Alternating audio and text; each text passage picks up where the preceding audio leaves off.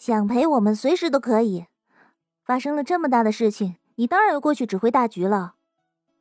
难道在你心里，我和小兰就是这么不讲道理的女朋友吗？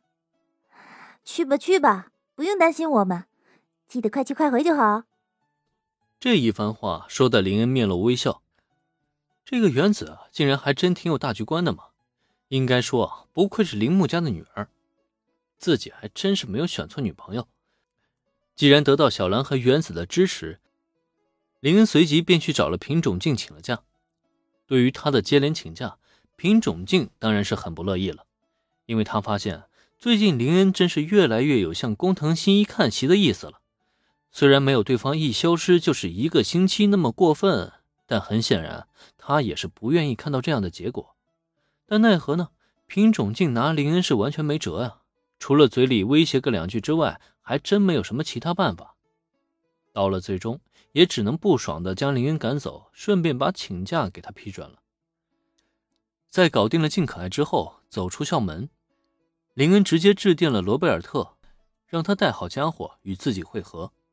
他很清楚，既然十亿抢劫案已经开始，就预示着宫野明美的死期将近了。一个那么好的女人，如果就这么白白死掉，实在是太浪费了。所以无论如何呢，他都要救下这个女人的性命。发现打卡地点，现发打卡任务。打卡任务已经发放，拯救宫野明美。打卡任务奖励：特殊技能，神级伪装大师。随着突如其来的打卡任务发布，林恩在惊讶之余，心中也更是喜悦。本来他就打算救人，现在的任务发布啊。更加给他了不能失败的理由，双倍的好处加在一起，那又何乐而不为呢？总而言之，在与罗贝尔特成功会合之后，两人在第一时间来到了米花町分行。很显然，刚刚遭遇到抢劫事件的银行没办法继续营业了，周围都拉起了警戒线，被严密的控制了起来。不过，警方的管控并不能影响到林的行动。给银行经理打了个电话。没过片刻，就见一个年纪大概在五十岁左右、穿着西装革履、身材微微有些发福的中年男人，是一路小跑来到林的面前。林先生，让您久等了。虽然面前是一个戴着眼镜、貌不起眼的年轻人，可这个年近五十的银行经理还是不敢有丝毫大意，点头哈腰，那叫一个倍加的恭敬啊！没办法。谁让他是这个银行的大股东呢？如果人家一个不满意，他就得失去这份体面的工作。面对顶头上司，他能不极力讨好吗？只可惜啊，林恩没有那么多闲工夫跟对方寒暄，甚至都没有询问过对方的姓名。广田雅美小姐在吗？我要见她，给我安排一个见面地方。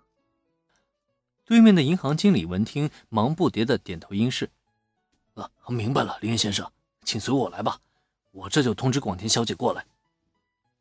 一边将林恩邀请到会客室暂待，这个银行经理也一边在心中暗暗的庆幸，多亏自己长了个心眼啊，察觉到那位大股东先生跟广田小姐的关系不一般，不然真要是被人给记恨上，万一吹个枕边风，那他岂不是得立刻遭殃吗？林恩并不知道，这个大腹便便的银行经理还有那么丰富的内心活动呢。坐在会客室的沙发上，罗贝尔特如影随形般的站在他身后。